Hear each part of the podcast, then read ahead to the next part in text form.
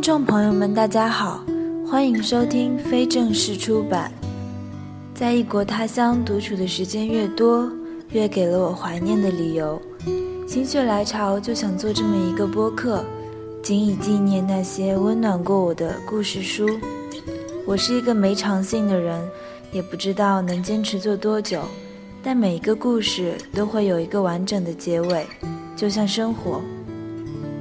我要读的第一本书是法国作家安东尼·德·圣埃克苏佩里写的《小王子》，因为每个人心中都有一个小王子，真实美好。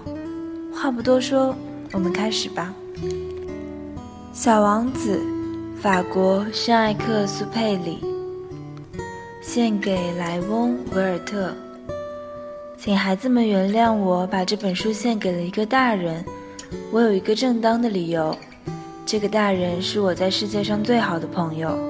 我还有另一个理由，这个大人什么都懂，即使是儿童读物也懂。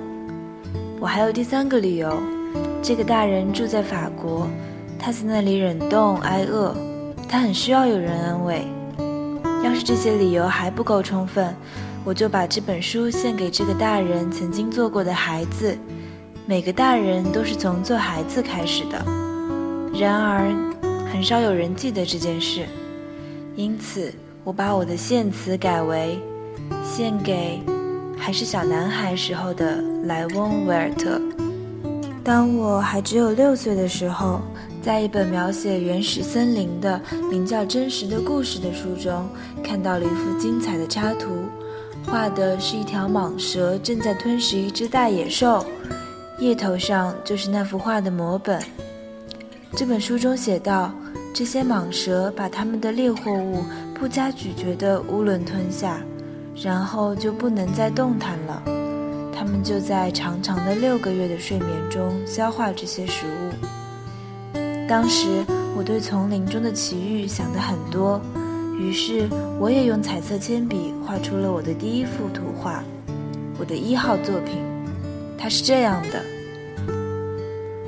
我把我的这幅杰作拿给大人看，我问他们我的画是不是叫他们害怕，他们回答我说：“一顶帽子有什么可怕的？”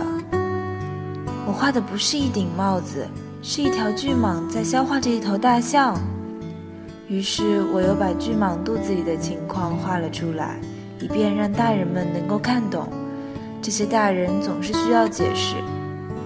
我的二号作品是这样的：大人们劝我把这些画着开着肚皮的或闭上肚皮的蟒蛇的图画放到一边去，还是把兴趣放在地理、历史、算术、语法上。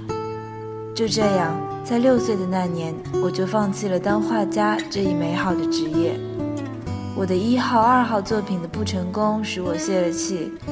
这些大人们靠他们自己什么也弄不懂。还得老师不断的给他们做解释，这真叫孩子们腻味。后来我只好选择了另外一个职业，我学会了开飞机，世界各地差不多都飞到过。的确，地理学帮了我很大的忙，我一眼就能分辨出中国和亚利桑那。要是夜里迷失了航向，这是很有用的。这样，在我的生活中。我跟许多严肃的人有过很多的接触，我在大人们中间生活过很长时间，我仔细地观察过他们，但这并没有使我对他们的看法有多大的改变。当我遇到一个头脑看起来稍微清楚的大人时，我就拿出一直保存着我的那一号作品来测试测试他。我想知道他是否真的有理解能力，可是得到的回答总是：这是一顶帽子。我就不和他们谈巨蟒呀、原始森林呀或者星星之类的事情，我只得迁就他们的水平，和他们谈些桥牌呀、高尔夫球呀、政治呀、领带呀这些。我就这样孤独地生活着，没有一个能真正谈得来的人。一直到六年前，在撒哈拉沙漠上发生了那次故障，我的发动机里有一个东西损坏了。当时由于我既没有带机械师，也没有带旅客，我就试图独自完成这个困难的维修工作。这对我来说是个生与死的问题。我随身带的水只够饮用一星期。第一天晚上，我就睡在这远离人间烟火的大沙漠上。我比在大海中浮在小木牌上的遇难者还要孤独得多。而在第二天拂晓，当一个奇怪的小声音叫醒我的时候，你们可以想见我当时是多么吃惊。这小小的声音说道：“请你给我画一只羊好吗？”哈。给我画一只羊，我像是受到惊雷轰击一般，一下子就站立起来。我使劲地揉了揉眼睛，仔细地看了看。我看见一个十分奇怪的小家伙，严肃地朝我凝眸望着。这是后来我给他画出来的最好的一幅画像。可是我的画当然要比他本人的模样逊色得多，这不是我的过错。六岁时，大人们使我对我的画家生涯失去了勇气。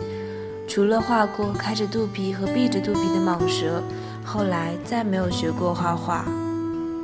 我惊奇地睁大着眼睛看着这突然出现的小家伙。你们不要忘记，我当时处在远离人烟千里之外的地方，而这个小家伙给我的印象是，他既不像迷了路的样子。也没有半点疲乏、饥渴、惧怕的神情，他丝毫不像是一个迷失在旷无人烟的大沙漠中的孩子。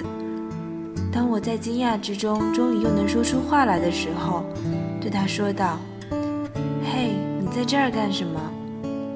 可是他却不慌不忙的，好像有一件重要的事一般，对我重复的说道：“请给我画一只羊。”当一种神秘的东西把你镇住的时候，你是不敢不听从它的支配的。在这荒无人烟的沙漠上，面临死亡的危险的情况下，尽管这样的举动使我感到十分荒诞，我还是掏出了一张纸和一支钢笔。这时我却又记起，我只学过地理、历史、算术和语法，就有点不大高兴地对小家伙说：“我不会画画。”他回答我说。没有关系，给我画一只羊吧。因为我从来没有画过羊，我就给他重画我仅仅会画的那两幅画中的那幅闭着肚皮的巨蟒。不不，我不要巨蟒，而且它的肚子里还有一头大象。我听了他的话，简直目瞪口呆。他接着说：“巨蟒这东西太危险，大象又太大，我住的地方非常小。”我需要一只羊，给我画一只羊吧。我就给他画了。他专心地看着，随后又说：“我不要，这只羊已经病得很重了，给我重新画一只吧。”我又画了起来。我的这位朋友天真可爱的笑了，并且客气地拒绝道：“你看，你画的不是小羊，是头公羊，还有犄角呢。”于是我又重新画了一张。这幅画同前几幅一样，又被拒绝了。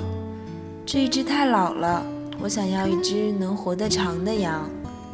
我不耐烦了，因为我急于要检修发动机，于是就草草画了这张画，并且匆匆地对他说道：“这是一只箱子，你要的羊就在里面。”这时，我十分惊奇地看到我的这位小评判员喜笑颜开。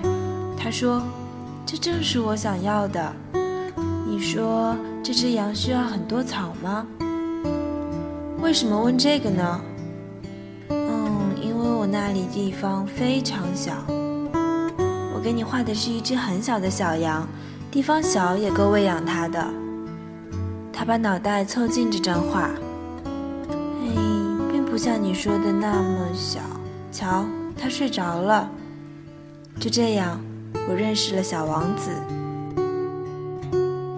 感谢大家的收听，这期节目就先到这里了。